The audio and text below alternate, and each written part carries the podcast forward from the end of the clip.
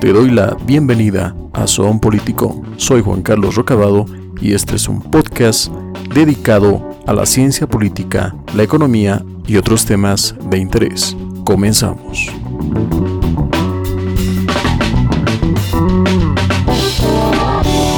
¿Alguna vez usted se preguntó cuán dependiente es de la tecnología? ¿Alguna vez se preguntó cuán dependientes son sus familiares, hijos, amigos de productos electrónicos para su diario vivir? Déjeme comentarle este tema, ya que hasta hace pocos días, a inicios de este mes de enero, se realizó en la ciudad de Las Vegas, estado de Nevada de los Estados Unidos, el Congreso sobre Consumo Electrónico, también conocido como CES 2022. Este evento, que reúne anualmente a las más grandes empresas tecnológicas, donde se demuestra al mundo cuáles son los avances más prometedores en materia electrónica de consumo y así también cuáles son los proyectos los cuales van a ir cambiando nuestro modo de vida.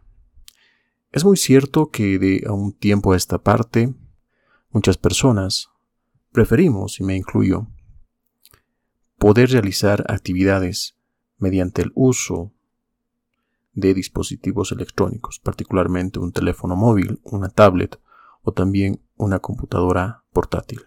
Esto porque nos ayuda en muchos casos a que podamos tener mayor productividad en menor tiempo y hasta de un modo más sencillo que antes. Pero justamente estos elementos que devienen de una interacción con la tecnología nos hacen mucho más dependientes a esta tecnología de lo que nosotros pensamos o esperamos.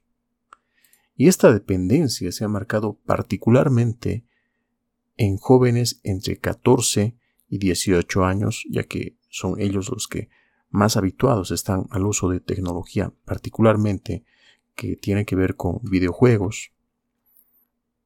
Y entre el 6 y el 9% de los usuarios de Internet se dice que tiene una dependencia, incluso llegando hasta un aspecto patológico. Y estos elementos, estas cifras, de algún modo van preocupando, ya que también con el avance de la tecnología vemos que también crecen los problemas en cuanto a dependencia, también crecen los cibercrímenes, también crecen otros aspectos negativos que eh, se tiene en cuanto a la coexistencia en sociedad. Es por eso que todo esto nos lleva a pensar, por ejemplo, de que mientras más avanza la tecnología, también va cambiando la conducta del ser humano. Tal es el caso, por ejemplo, de un libro muy recomendable que ha escrito el periodista Andrés Oppenheimer muy a su estilo crítico, titulado Sálvese quien pueda. Este libro es cabalmente una obra en la que se describe no solamente nuestra dependencia hacia la tecnología, también se establecen situaciones en las cuales muchos trabajos y formas de trabajo van a ir desapareciendo y otras nuevas se van a crear. Y es por eso que intitula sálvese quien pueda, ya que hoy en día no es factible, por lo que estamos viendo, tener tan solo una fuente de ingresos o tan solo una profesión. Y uno debe ir balanceando estos aspectos justamente para no quedarse atrás o para dejar de ser competente en el área laboral. Es por eso que les recomiendo bastante esta lectura, la cual con seguridad le abrirá varias incógnitas hacia lo que viene en el futuro. Tengan ustedes una excelente jornada y nos reencontramos en una próxima oportunidad compartiendo más ideas. Hasta pronto.